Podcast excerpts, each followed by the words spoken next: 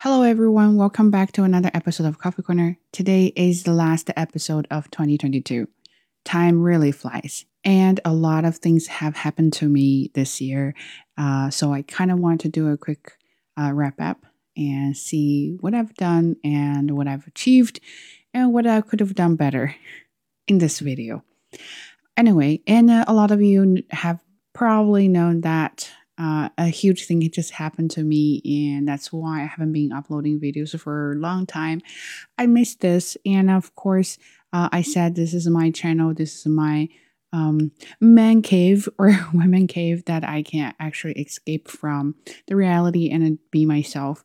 But I haven't been able to do so for a while. I sometimes feel like I really miss it, and sometimes I feel like, well, you know, it's a lot of work to set up everything and uh, I managed to do episode today before New Year. Yes, as you all know, I just had my baby, and I've received so many comments. Uh, thank you so much for all the lovely and warm uh, wishes and blessing. Uh, I am so happy and also very touched. And you know how hormones work. I don't know if you can hear him. uh, how hormones work. And of course, when I saw those comments, I got tears right away. Uh, thank you so much for all the lovely comments. Uh, I really, really appreciate And I feel so blessed that I have all you guys there um, be part of my journey. Yes. So let's start from the beginning of 2022. Um, I actually, well, a little bit further, no, yeah, a little bit further than that. So last year in November, the end of November, I, I found out I was pregnant and I kept a kind of secret because, you know, uh, I'm always a low key person. So that was almost the end of the school year, and I didn't want to make a big fuss. And then uh, during Christmas, I told my parents in law, and I gave them a card. I told my parents in law that I was pregnant. They were going to be uh, grandparents. They were very happy. They got tears too. And unfortunately, and it didn't really go well. In January, the beginning of 2022, uh, I went to emergency and spent hours there, and I found out I had a miscarriage.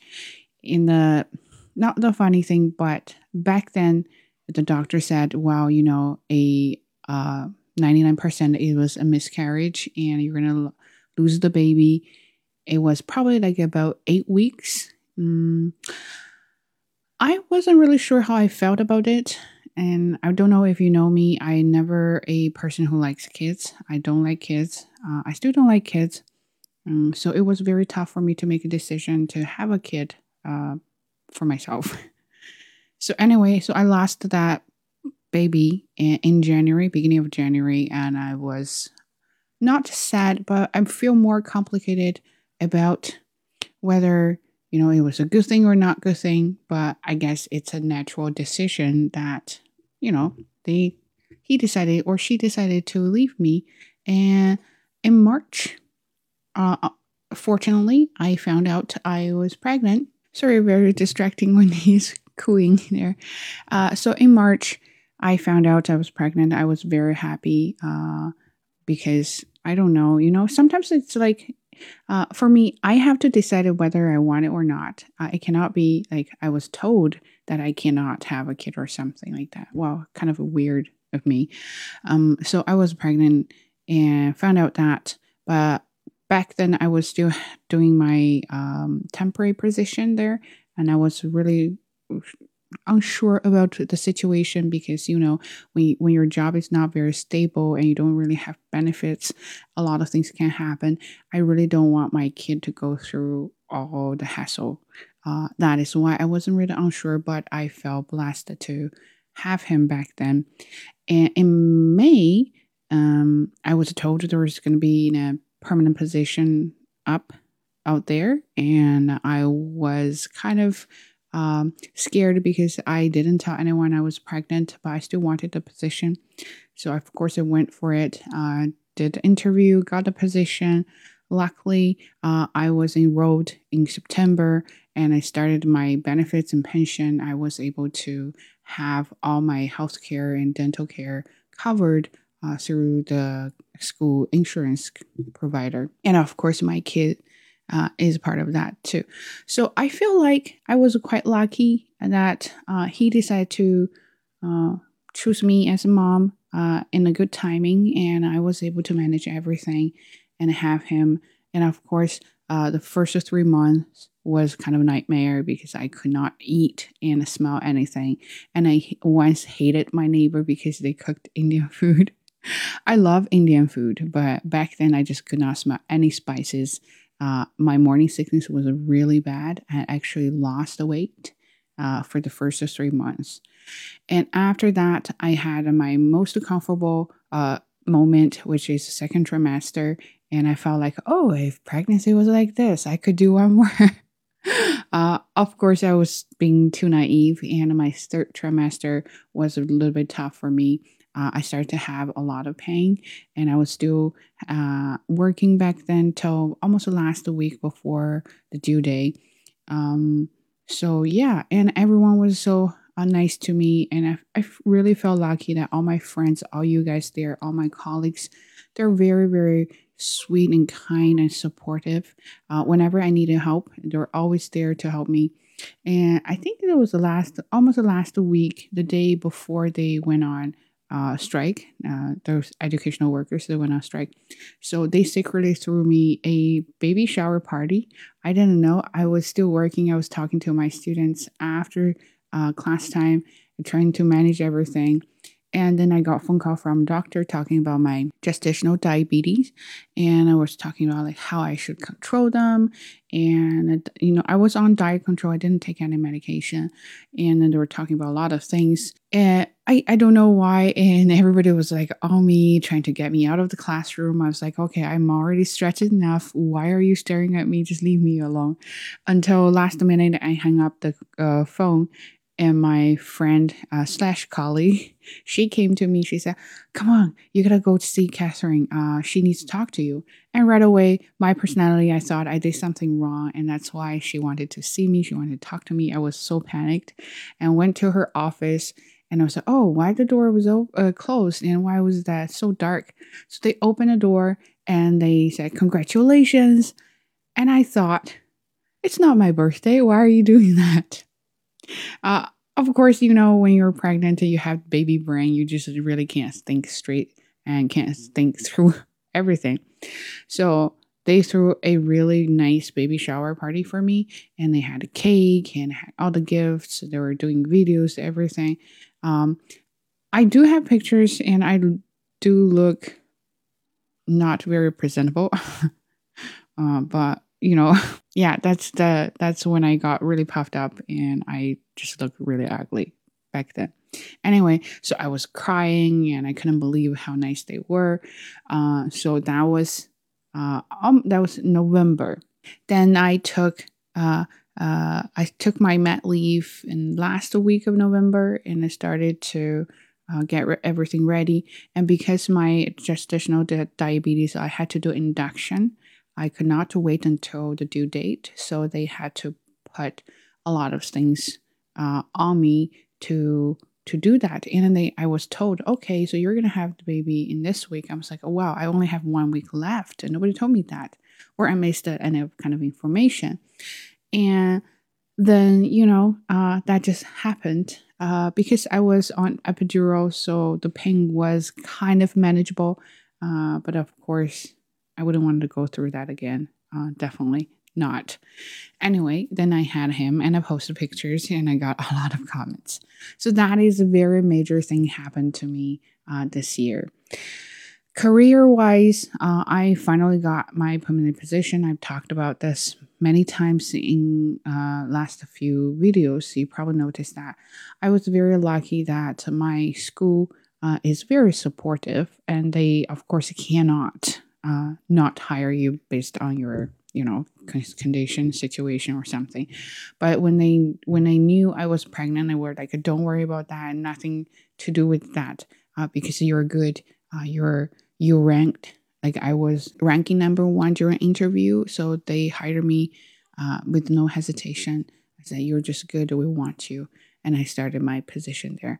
And fortunately, I was doing online virtual classes, and but I still had to go to school. But I was doing virtual classes. I was very lucky about that because back then, with my big belly, I didn't want to get too close to anyone uh, because of COVID, right? So uh, that was a, such a, a, good thing. Uh, and then my husband uh, switched to a different career as well, and we were able to work together.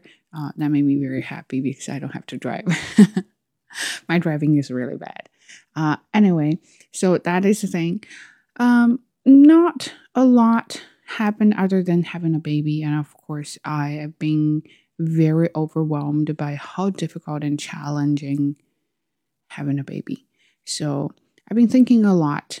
If you don't, um, if you like, if you are the kind of person you wants to be a mom, uh, that would be a good thing to do. Or you have a really good partner, uh, your partner is very supportive, they'll help you a lot. Then having a kid is definitely a very happy thing. Uh, but if you're just having a kid because you have to, well, you're gonna hate the kid.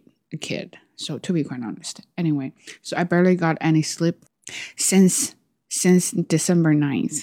I barely. So I may look really puffed up today, but you know, uh, bear that with me. Another thing I want to talk about is uh, how my mindset has changed. Uh, I used to be very strict with a lot of things. I feel like you know uh, if you work with me or if you live with me a lot of things you have to follow in a certain way because this is how i do things uh, that of course drive everybody nuts and even myself right so i always like i constantly felt stressed and, I, and anxious about uh, people are not following my uh, my way to do things but since i I don't know if that's because of hormones or something else. Uh, I started to become a little bit more relaxed, more like, you know, laid back. And I feel a lot of things, as long as it's not going to threaten your life uh, or it's not going to hurt you, harm you, it really doesn't matter, you know? Uh, there are certain things, of course, you want to stick to it. And there are certain things that really, like, what would that do to you? So that's how I changed to a different mindset.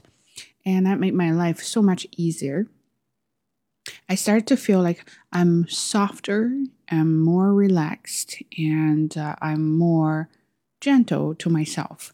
Um, it's hard to explain why that happened, but that happened to me, and I feel definitely very uh, happy and comfortable. Another thing is about, uh, I talk about this in the previous uh, video a relationship between mother and daughter. And some of the comments says well you know i'm a mother and now i understand uh, why my mother treated me like that or something like this. Uh, back then when i saw the comments i thought okay once i become mom maybe i will understand why my mom did that to me. But to be quite honest i still don't understand why and i still can't figure out a way to uh, get along with my parents, and my mom. I think becoming a mom is a thing, but definitely is not going to change or is not going to solve the problem about the relationship. And plus, I don't really feel like being a mom now, and I don't really have much love for him. Uh, I think it's going to take a little bit of time. Um, so my parents, of course, were very happy about grandchild, and they wanted to come here. Uh, I sometimes wish they could come here to help me out just because, you know, we didn't really have anyone uh, here and we're basically taking care of the kid by ourselves.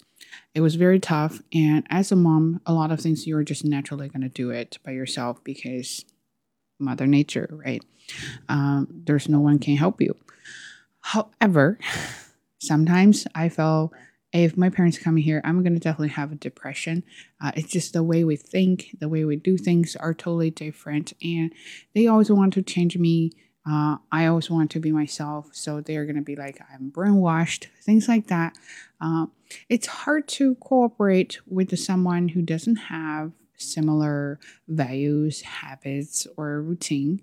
Um, so I, I'm very for that part, I just feel like very complicated. Um, I want them to come here, but I don't want them to come here. Um, with the COVID restrictions, everything, um, I feel it might be a good thing for them to not come just for my mental health. anyway, so those are the things I feel like I've been talking about a lot of things about my pregnancy and like baby pardon me for that. And I just could not remember anything. Well, you know, baby, mm, baby brain death effort to you. Um, other than mother and daughter relationship, of course, romantic relationship is another big thing uh, that I discovered, and I'm very, very lucky that my husband is very supportive and understanding. I think uh, he is he is my best friend. He's not only my partner; he's also my best friend. Uh, there are a lot of things I want to talk about. Um, I'm gonna just go f- to him and talk about things, and he totally understands. He offers me a lot of help and support, physically and mentally. So that's when I felt like, you know, I got someone. However, uh, after you have a kid, it is really difficult for. It's not like he doesn't understand, but sometimes he forgets that. Um, as a guy, I wish I could be a guy. Um, as a guy, there's things that he just he he's not able to do it for me. Uh, but then he forgets, and then of course the hormones are acting out and then I start to feel like lonely, start to feel helpless. I've been crying almost every day, uh, to be quite honest. Every time when I see some videos posts on social media and they're all having like angel babies that are having a lovely uh, relationship or you know how wonderful their kids are, I just felt super anxious, like oh you know uh, what kind of hell I've been through and why why is he not sleeping? Why am i not getting enough sleep? And i totally feel like i'm not myself anymore and i don't know when i can feel myself. I just i just can't see the light in the end of the tunnel. Uh, another thing is my ambition. Yes. Uh, i feel i used to be very ambitious. I want to achieve a lot of things and i was eager to learn eager to do more and eager to become better. But uh, because the whole situation with my how my body has changed and how my hormones have worked uh, hmm, for me, uh, I feel like I become very lazy at a lot of things. I feel like it doesn't really matter anymore as long as I can manage my life. I don't know if that's a good thing or not because sometimes when you are not very productive, you just feel very anxious. You feel like left behind. You don't want to be the worst person in the world. Of course, you're not, but then you just feel like you're not moving forward. What if one day uh, you are not as good as you were before and you realize that and you can't catch up with yourself? And that is something I started to think about occasionally. Um, but you know what? I still don't have an answer for that. uh, and of course, a lot of my habits and my hobbies, I forgot about them. Uh, I started to not read for a while and I just couldn't pick up any book. I was trying to, but just could not. And movies, I could not focus on movies and TV shows, things like that. Um, it really feels like a lot of things have happened in 2022, but then I don't feel like there are a lot of things that happened to me in 2022, if you know what I mean. Whole body has changed. Let's say that. And my spirit has changed and a lot of things just are not as same as before and i am trying my best to adjust to it. I guess it's about decision. It's about decision. Uh, i made a lot of decisions. Some decisions i'm willing to. Some decisions i was kind of more like a push to make. And what i want to say is of course making decisions is very difficult because when you make a decision, you of course are going to have consequences. Can be good, can be bad. You never can you never be you're never going to be able to predict whether the uh, positive aspects overweigh the negative aspects, right? And you always want to kind of like optimize the results. but things are not to go as planned, as always, and then you freaked out and then you start to being like i don't want to make a decision so for me uh, 2022 is definitely a year of making decisions making decision of having a baby which is a huge responsibility making decision of moving forward making decision of letting things go um, that is very hard Uh, I probably mentioned this before. I was writing a journal article with my ex supervisor. Uh, it was very challenging for me doing so during pregnancy because, you know, I just think about that a lot. And I was not good at dealing with comments. I've received editors' comments that were like a super massive and a comprehensive. It took me very long time to fix a lot of things to the point I feel like I used to be like I want to become a researcher, but now I feel like I may not be a researcher material. I just don't know how to handle that. And I kind of gave up that part. It was very difficult for me uh, because I just feel like if I gave up, then I'm such a loser. But I start to think about maybe there's things that are more important than the things you're doing right now. Maybe it's meant to be like that. Maybe it, there's a sign that you just need to do your best and then let it go. So that was very hard for me, but I kind of learned well, if this is my decision, if I decide to let it go, then I'm going to have to accept the consequence that I may not be able to become a outstanding person, outstanding researcher. Uh, I may not be able to have my own uh, article or things like that. But if I don't want to let it go, then I have to uh, accept that I'm going to have to work really hard. I have to spend nights uh, to figure out things, which one I want to do. So that kind of things I've learned that you, you just have to make a decision. And finally, I decide to, I will do my best.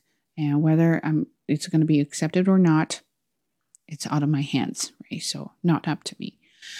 Uh, having a baby, the decision is I was not really sure, kind of sometimes sure, sometimes not. My parents were very uh, affirmative about having baby, uh, very traditional uh, Chinese family. So my parents-in-laws, uh, they are they of course wanted grandchild, but they never said anything. They were not very pushy, and I really appreciate that. So I sometimes felt like, if possible, I probably wouldn't want to have a kid, uh, just because you know, it's just me. Um, but the decision has made, it has been made, and I felt like, well, if this is again, it's about responsibility. If you decided this is what you're gonna do, then you're gonna have to do your best to, to take care of everything and make it happen. Um, huge decision for me. Uh, I don't know. Sometimes I feel like, why did I do that? Sometimes feel like I'm such an adult. I have to be responsible for my decisions and I am doing my best for that part. And another thing is to take care of my mental health. And also that's another a decision I've made uh, when it comes to mental health. And as I mentioned before in my previous job, I was always very kind of on the routine, on the instructions. Everybody had to follow a certain way to do it.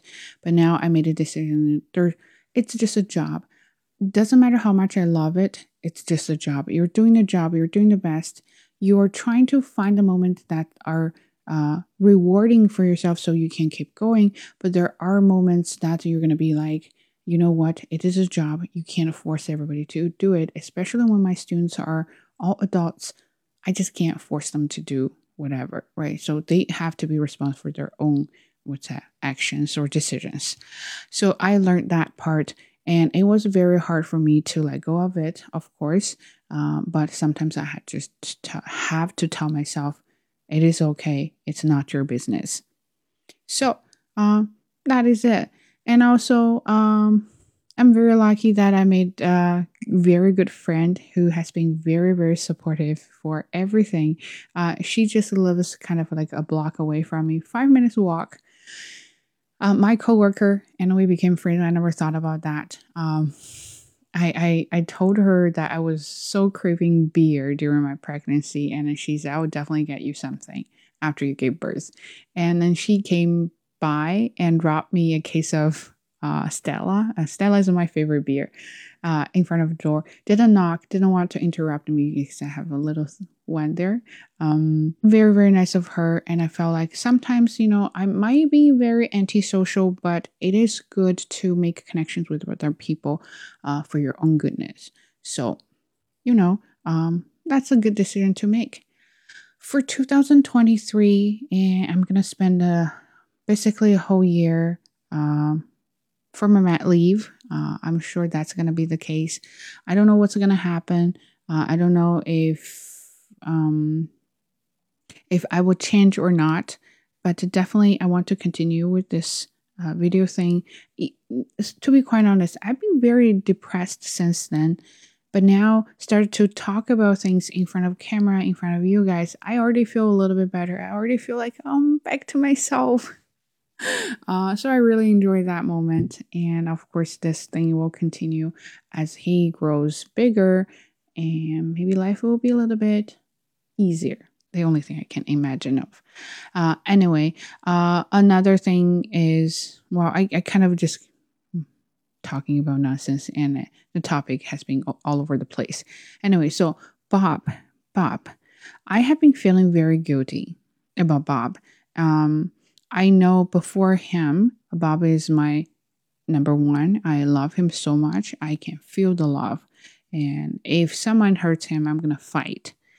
Um, but since since I had him when I came home uh, uh, from hospital, you know, I'm new. I'm trying to manage everything, but it is very hard with the little one, and I just don't have much I just don't have much energy and focus on Bob. And I feel like she's he's being very sad that I can't play with him because of my um, you know, my stitches and my wound. Uh, I just I wasn't myself for a very long time. Uh, I was I didn't have enough energy to play with him, and makes that I and it's super cold outside, and because of him, I'm doing breastfeeding. Of course, that means I lost a part of my freedom. I can't really go hang out with Bob and or walk him or take him to his friends.